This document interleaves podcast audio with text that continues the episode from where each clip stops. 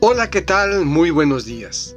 Reciban todos un saludo fraterno y los invito a que juntos escuchemos la palabra del Señor.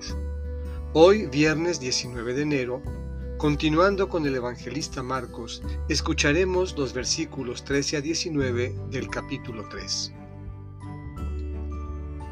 Del Evangelio según San Marcos. En aquel tiempo, Jesús subió al monte, llamó a los que él quiso, y ellos lo siguieron. Constituyó a doce para que se quedaran con él, para mandarlos a predicar y para que tuvieran el poder de expulsar a los demonios.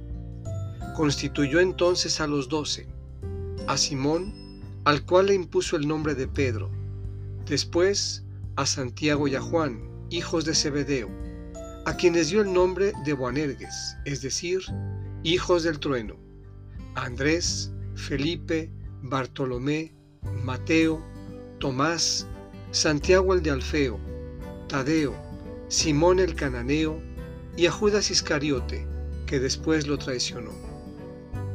Esta es palabra del Señor. Meditemos. El Señor sigue llamando a los que Él quiere. ¿Nosotros queremos seguirlo? El seguimiento implica una dinámica de vida animada, lo sabemos bien, por el Evangelio y sus exigencias.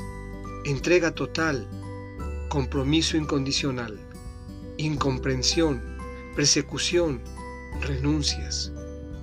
De eso dependerá que también nosotros seamos parte de esos doce que dan fuerza a la predicación y sentido de comunidad fraterna al cristianismo.